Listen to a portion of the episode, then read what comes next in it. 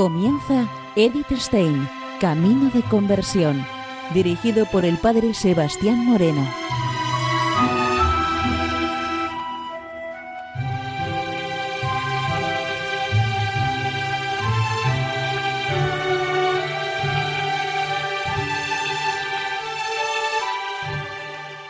Muy buenos días, Nor de Dios.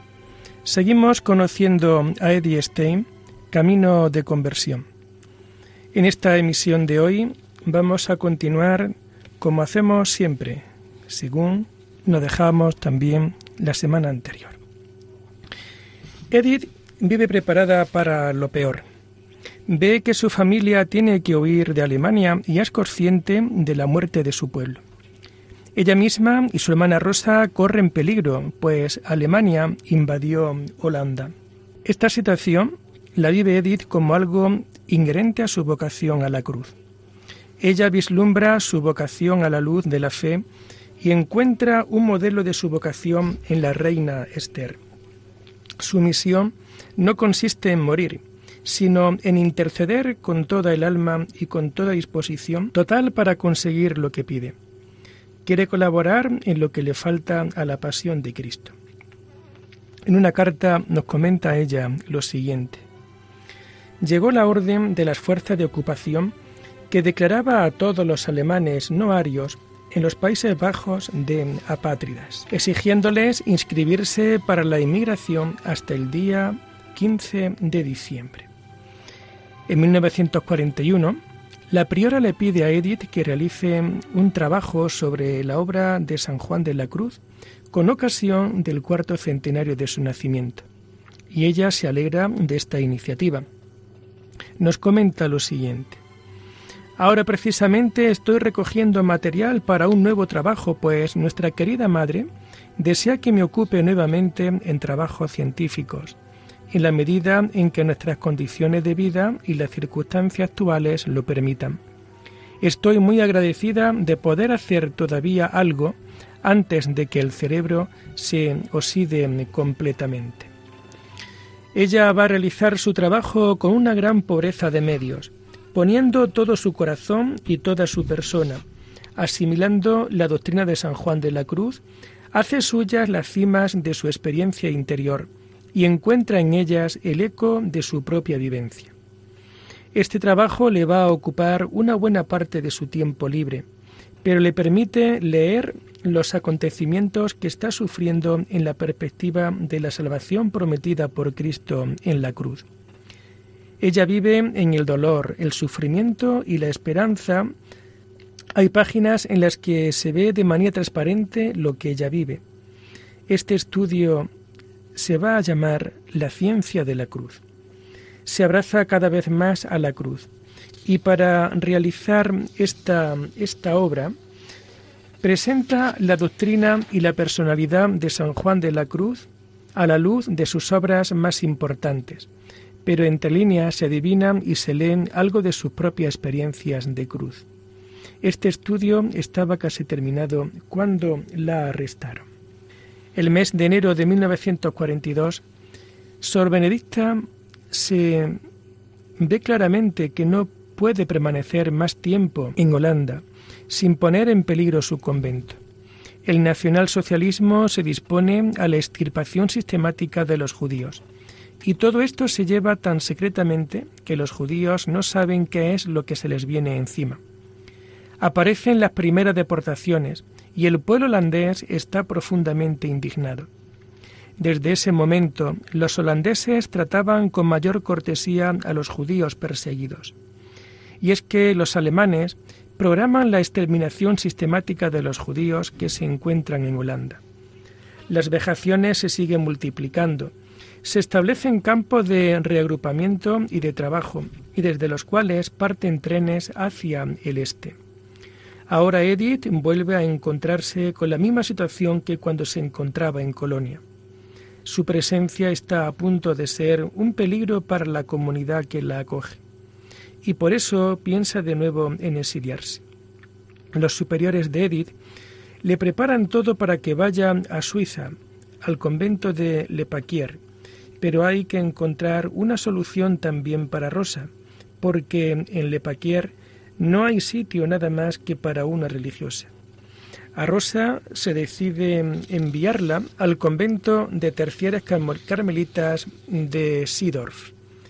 Ambas casas dieron enseguida su asentimiento para recibirlas. Eddie y Rosa fueron citadas para compadecer en Maastricht para comprobar su documentación personal. Cuando Edith entra en el despacho de la Gestapo, lo hace con el saludo de Alabado sea Jesucristo. Estupefactos los policías no reaccionaron, pero se mostraron muy violentos cuando en su carné de identidad no estaba marcado con la gran J que, designan a los judíos y porque no se ha inscrito el nombre de Sara, necesario para todas las judías. Ella sabía que la guerra ideológica de ahora es la antigua entre Cristo y el demonio. Poco tiempo después, son llamadas por la Gestapo a Ámsterdam, en donde son interrogadas y les hacen rellenar formularios y cuestionarios. Cuando las envían de regreso a Edge, no les dan ninguna explicación y les obligan a coser la estrella amarilla sobre sus ropas. Edith comprendió que estas gestiones nunca llegarían a término. Nos dice ella lo siguiente. Humanamente hablando, mi hermana Rosa y yo estábamos en una situación insegura. Llenas de confianza, todo lo dejamos a la providencia y tranquilas seguimos adelante con nuestras obligaciones. Y dejamos el futuro a aquel que únicamente conoce la respuesta. Lo tomo como Dios disponga. Y en carta del día 2 de noviembre de 1941 nos dice, Ayer, delante de la imagen del Niño Jesús de Praga, de improviso me di cuenta de que llevaba la corona imperial, y seguramente no por casualidad. Se ha manifestado activo precisamente en Praga. ¿No es acaso el emperador oculto quien debe poner fin alguna vez a toda miseria? Él tiene desde luego las riendas de la mano, aun cuando los hombres piensan que son ellos los que gobiernan. Eddie aprovecha su tiempo para poder terminar su obra sobre la ciencia de la cruz. Y ante las continuas protestas del pueblo holandés y la falsa esperanza de los alemanes de no secuestrar a más judíos, las autoridades eclesiásticas holandesas no pueden callar. El día 11 de julio de 1942, el episcopado católico de los Países Bajos, de acuerdo con el sínodo de la Iglesia Reformada, dirigen al comisario del Reich un telegrama de protesta contra las medidas de las que son víctimas los judíos con los campos de trabajo y las deportaciones masivas hacia el este. Las comunidades cristianas de Holanda, aquí suscritas, profundamente conmovidas por las medidas adoptadas contra los judíos residentes en nuestra nación, por las que aquellos quedan excluidos de la vida normal del pueblo, se han percatado con horror de las nuevas prescripciones dadas para que hombres, mujeres y niños, incluso familias enteras, sean evacuados de los territorios del Reich alemán. El dolor con que esto se inflige a millares de personas, la conciencia de que estas medidas se oponen al más profundo sentimiento religioso del pueblo holandés y ante todo la conspiración de tales normas contra lo que Dios ha establecido como exigencia fundamental de justicia y de misericordia, obliga a las comunidades cristianas a dirigir a usted la más apremiante súplica para que no se lleve a cabo el programa apuntado. Para los cristianos judíos es esto más urgente que si se tiene presente que por estas normas se le corta su comunicación y participación con la vida de la Iglesia.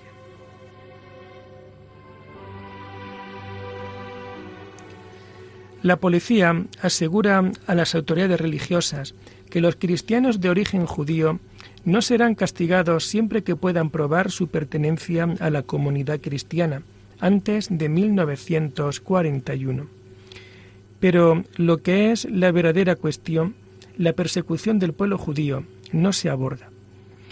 Por eso, las autoridades católicas y protestantes deciden redactar un mensaje común de protesta en el que mencionan el favor que obtienen los cristianos de origen judío.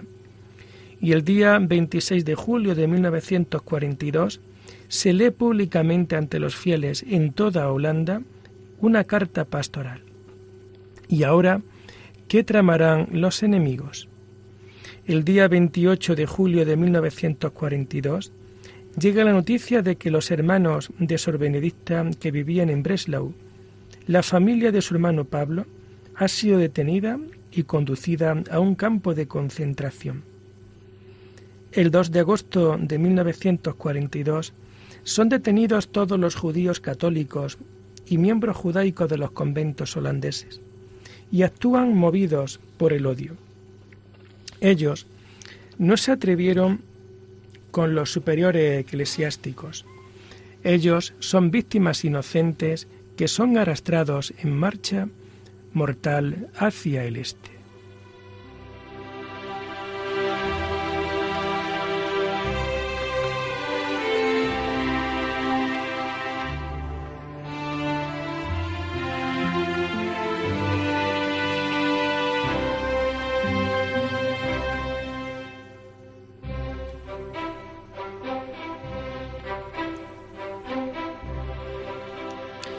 Seguimos con Eddie Stein, Camino de Conversión. Y ahora entramos de lleno en un tema muy crucial. Es el arresto y su martirio en agosto de 1942. El año 1942 es el punto culminante de la definitiva persecución de los judíos. El 20 de enero de 1942, los altos dirigentes de la SS disponen la llamada solución final de la cuestión judía en Europa. Esta solución consiste en detener a todos los judíos, llevarlos a los campos de concentración que se convirtieron para la mayor parte en campos de exterminio. Tal solución empezó a aplicarse a los judíos alemanes y luego a los de los otros países ocupados por los nazis. Y también llegan a Holanda. Las iglesias cristianas se habían unido para convenir su postura frente a la potencia Alemania ocupante. Los delegados de esta federación cristiana dirigieron un comunicado con fecha 17 de febrero de 1942 al comisario del Reich, protestando enérgicamente contra las presiones para aceptar la ideología nacional socialista contra las detenciones, condenas y desapariciones. El 11 de julio, se enteraron los obispos de las inminentes deportaciones masivas de los ciudadanos judíos. En un telegrama a las autoridades alemanas exigían encarecidamente la revocación de las acciones proyectadas. Con gran sorpresa para los representantes de las iglesias, esta vez llegó una respuesta. Los judíos bautizados antes del 1 de enero de 1941 no serían deportados. En Holanda vivían más de 10.000 judíos, de los que tan solo una minoría se había bautizado. Entre estos, no más de 700 eran católicos, y la mayor parte no había sido amenazada porque estaban casados con arios. La iglesia, las iglesias se ocupaban por todos los judíos, no solo por los católicos. Los obispos holandeses lanzaron la más enérgica protesta contra esta decisión inhumana y criminal. El 20 de julio de 1942 publican y mandan leer en todas las misas del domingo 26 de julio una carta pastoral contra la persecución de los hermanos judíos. El día 23 de julio, era mandada por correo esta carta y al día siguiente ya la conocían las autoridades de ocupación. Lo que había que proclamar contenía, entre otras cosas, el texto del telegrama del 11 de julio, y no tardó en llegar a las iglesias la orden de prohibir dicho telegrama. La mayor parte de los protestantes se avinieron a esta orden. Los obispos católicos, presididos por el arzobispo de Utrecht, el cardenal Jean de Jong no se sumaron a esta orden, Esta carta pastoral tuvo un fuerte impacto debido a la firmeza, pero también suscitó el temor de la población. Y la reacción nazi no se, no se hizo esperar. El día siguiente, lunes 27 de julio, se revoca la libertad de los judíos católicos. Como venganza contra los obispos y la Iglesia católica, ya no se atreven a actuar contra los obispos. El sábado 2 de agosto, la policía recibe un telegrama de la Central de Migración Judía de Ámsterdam con la orden de detener a todos los judíos, incluso los convertidos al catolicismo y los que pertenecen a cualquier orden religiosa. En el Carmelo de Ech no se sospechaba nada del nuevo peligro, pues el obispo, en el Carmelo de Ech no se sospechaba nada del nuevo peligro, pues el obispo hablaba de la seguridad que disfrutarían los judíos convertidos. A Ech llegaron el día 2 de agosto de 1942 a las 5 de la tarde la Gestapo y las monjas estaban en oración. Unos rudos golpes aporrean la puerta del convento. La priora, Madre Antonia, sale al momento. Dos oficiales de la Gestapo le dicen que haga venir a la hermana Edith Stein. Creyendo la priora que se trataría de algo relacionado con el permiso de marchar a Suiza, tiempo atrás solicitado, llama a la hermana y se presenta Edith en el locutorio. Dentro de cinco minutos debe usted venir con nosotros, ordenó el oficial de la Gestapo. Esto es imposible, responde Edith. Tenemos clausura estricta. Abra las rejas y véngase, replican con tono duro y seco. La priora, que ha escuchado todo, se presenta en el locutorio y envía a Edith al coro. Consciente esta de la gravedad de la situación, se postra de rodillas ante el Santísimo y poco después, ante la mirada angustiada y expectante de las otras compañeras, deja el coro diciendo, Hermanas, rezad por mí. Mientras tanto, la priora dialoga con los policías, que alargan hasta diez minutos el plazo de salida. Ella protesta, pero el oficial insiste. Piense lo que podría suceder si no deja salir a la hermana Stein y qué consecuencias se seguirán para el convento. Al ver que nada podía conseguirse, se dirige la madre Antonia a la celda de Edith, quien está recogiendo lo más indispensable para su partida. Su hermana, Rosa, que atiende la portería, es también citada y se encuentra profundamente consternada. Al abrirse la puerta a arreglar, ambas se abrazan. El pueblo, que aprecia a las monjas, se agolpa fuera en señal de protesta, y alguien oye decir a Edith, a su hermana, ven, marchemos por nuestro pueblo. Muchos lloran, otros protestan, pero todo es inútil. Las dos son forzadas a subir en un coche de asalto en el que van cargadas ya otras víctimas. La mayoría son católicos de origen judío, otros son protestantes y van rumbo a lo desconocido y es que ese día 242 judíos católicos fueron deportados en represalia por el mensaje de los obispos holandeses.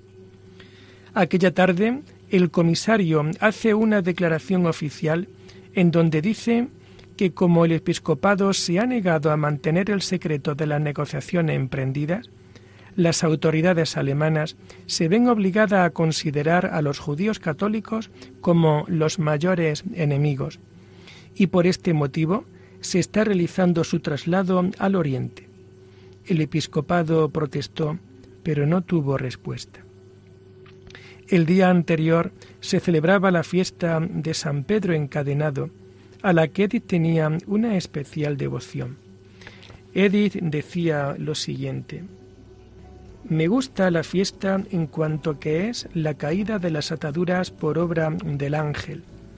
¿Cuántas ataduras se han soltado así? Y qué felicidad cuando caigan las últimas. Hasta entonces debemos mantenernos en silencio, en las que aún nos tocan, y, cuanto más silencio, menos las sentiremos. Aquellos judíos son arrestados y deportados como católicos judíos, no sólo por ser judíos, en represalia contra la Iglesia Católica de los Países Bajos. Lo dejamos aquí por hoy, invitándoles a seguir profundizando en la vida y en el mensaje de Eddie Stein. Hasta la próxima semana. Muy buenos días en el Señor.